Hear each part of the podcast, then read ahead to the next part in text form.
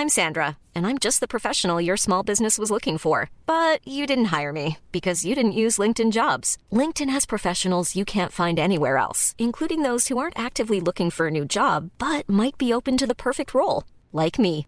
In a given month, over 70% of LinkedIn users don't visit other leading job sites. So if you're not looking on LinkedIn, you'll miss out on great candidates like Sandra. Start hiring professionals like a professional. Post your free job on linkedin.com/people today.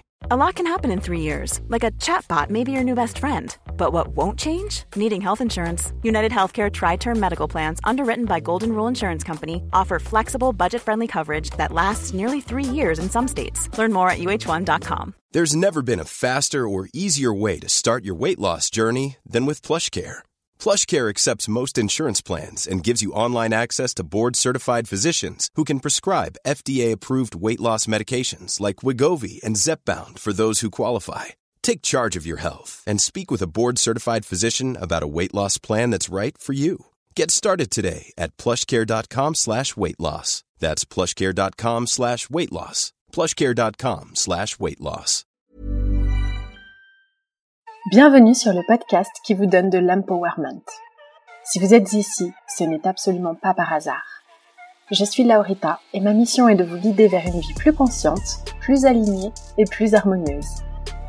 Je vous diffuse chaque jour de l'inspiration et partage mes réflexions pour vous permettre d'incarner la personne que vous méritez d'être. Si ce podcast vous plaît, je vous invite à le partager, à le noter avec la note qui vous semble la plus juste et à vous abonner pour ne rien louper.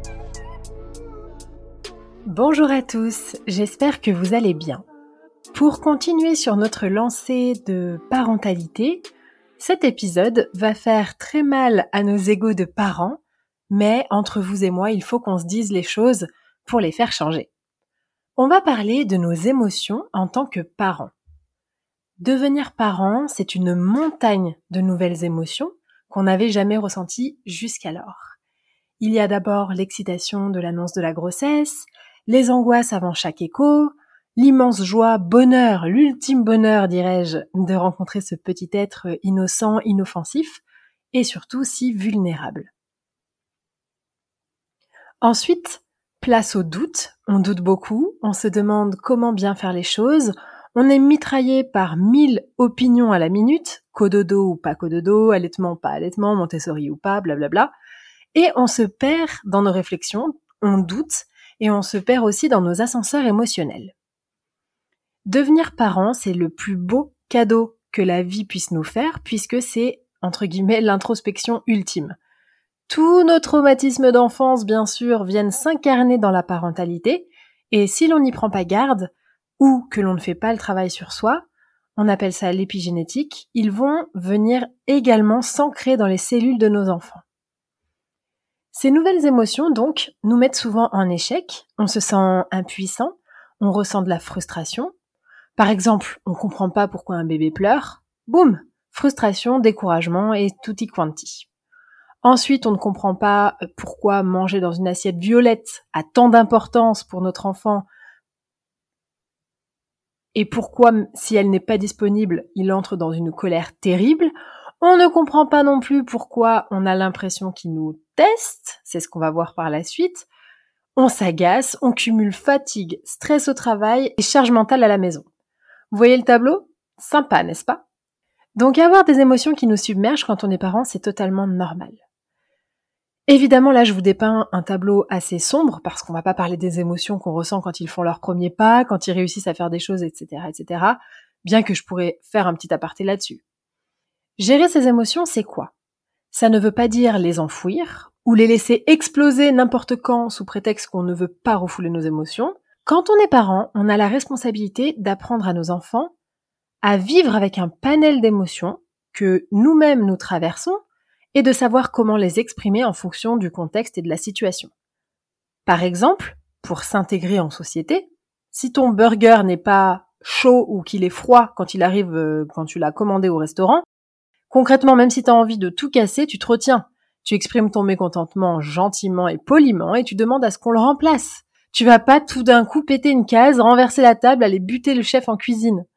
Donc, il y a certaines situations dans lesquelles il faut savoir ce qu'on appelle, entre guillemets, gérer ses émotions Et c'est notre rôle de leur montrer comment on procède, que faire de ces émotions qui peuvent parfois nous submerger, qu'est-ce qu'elles veulent dire, pourquoi on les ressent, et c'est ok de les ressentir, elles vont, elles viennent.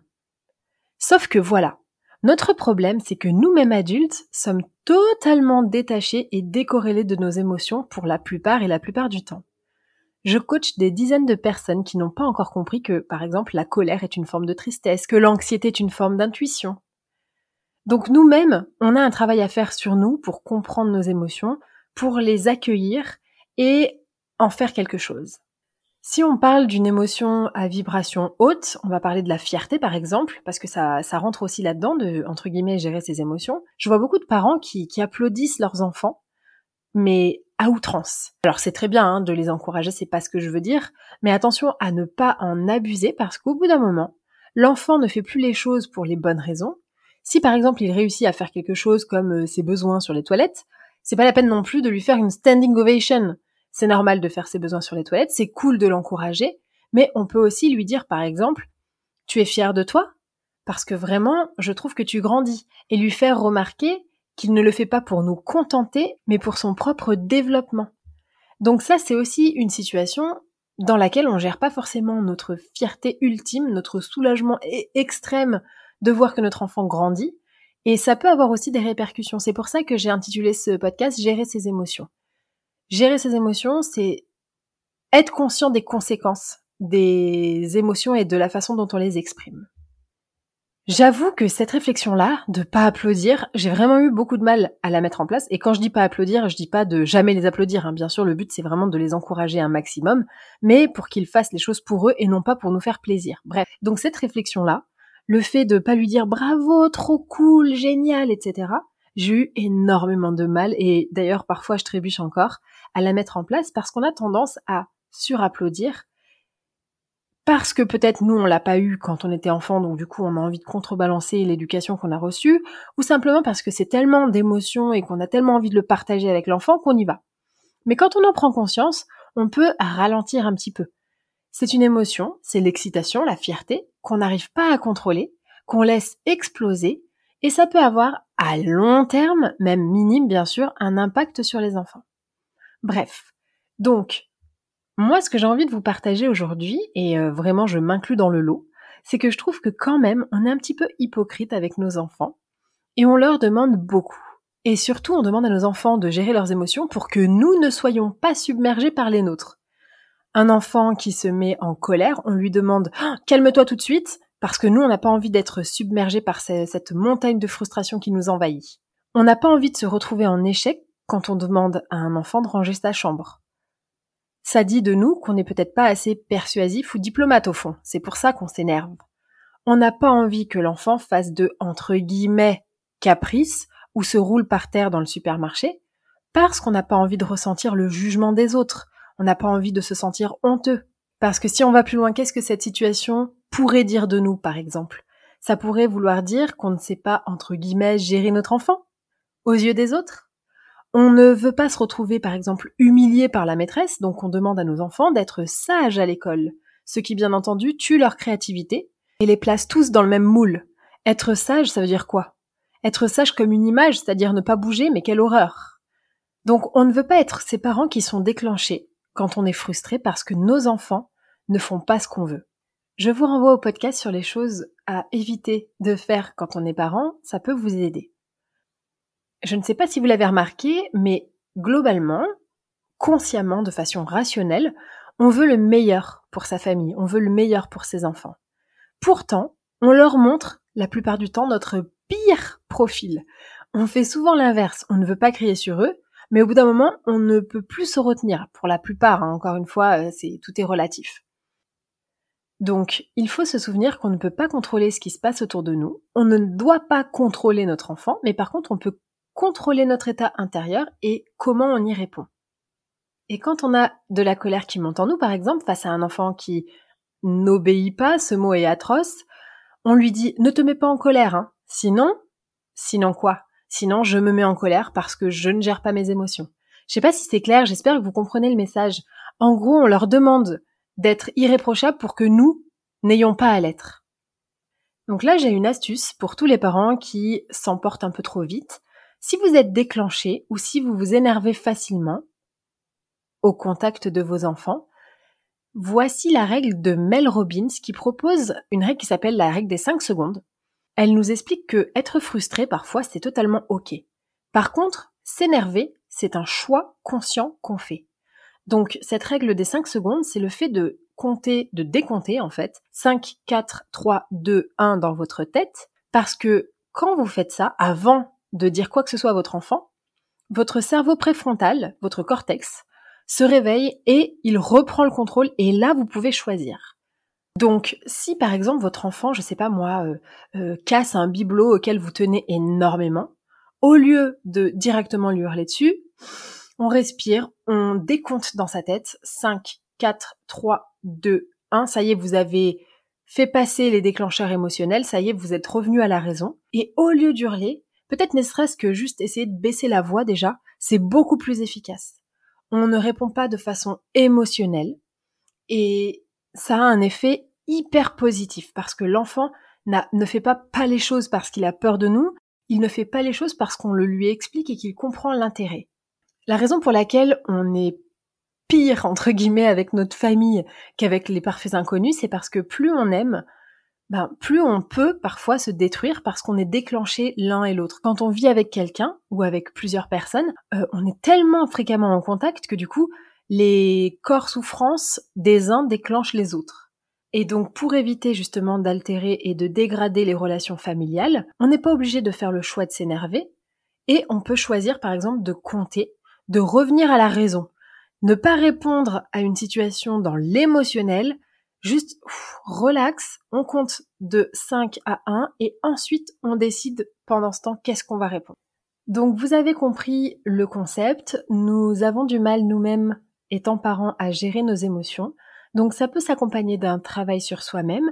La méditation aide énormément et je vous invite même à faire de la méditation avec vos enfants. Je vous mets un lien dans les notes euh, qui va vous permettre de, faire découvrir la méditation à vos enfants à tout âge, même tout petit. Ça peut permettre de connecter, d'avoir un moment privilégié avec son enfant et de lui montrer aussi qu'on n'est pas infaillible non plus, que parfois on s'énerve, parfois on s'emporte, parfois on est triste et c'est ok. Et justement, comme les enfants ne font pas ce qu'on leur dit de faire, mais plutôt ils nous, ils nous copient, eh bien ça peut être une bonne façon de leur apprendre comment gérer leur monde intérieur. Et pour terminer, j'ai envie de vous dire que vos émotions à vous aussi sont valides. C'est ok d'être fatigué par le travail, d'être stressé. C'est ok de ne pas avoir la patience. C'est ok de parfois juste avoir envie d'être allongé dans son canapé. La meilleure chose que vous pouvez faire par rapport à votre enfant quand vous sentez que vous n'arrivez pas trop à, entre guillemets, gérer vos émotions, c'est de le lui dire. Lui dire, voilà, j'ai du mal à gérer mon émotion maintenant. Et tu vois, ça m'arrive aussi. Donc, ce dont j'ai besoin, c'est d'avoir un petit peu de temps off. Je reviens te voir dès que j'ai pu faire redescendre l'émotion et l'accueillir. Et comme ça, votre enfant va pouvoir prendre exemple. Et la prochaine fois qu'il rencontrera une émotion désagréable, eh bien peut-être qu'il fera la même chose. J'espère que ce podcast vous a plu et je vous dis à très vite pour un prochain épisode.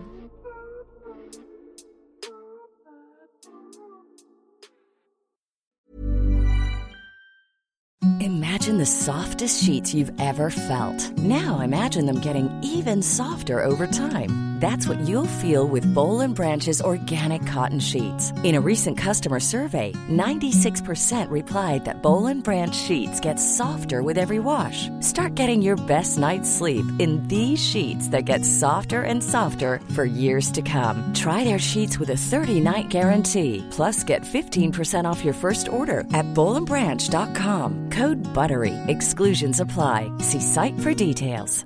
Hey, it's Paige DeSorbo from Giggly Squad. High quality fashion without the price tag. Say hello to Quince.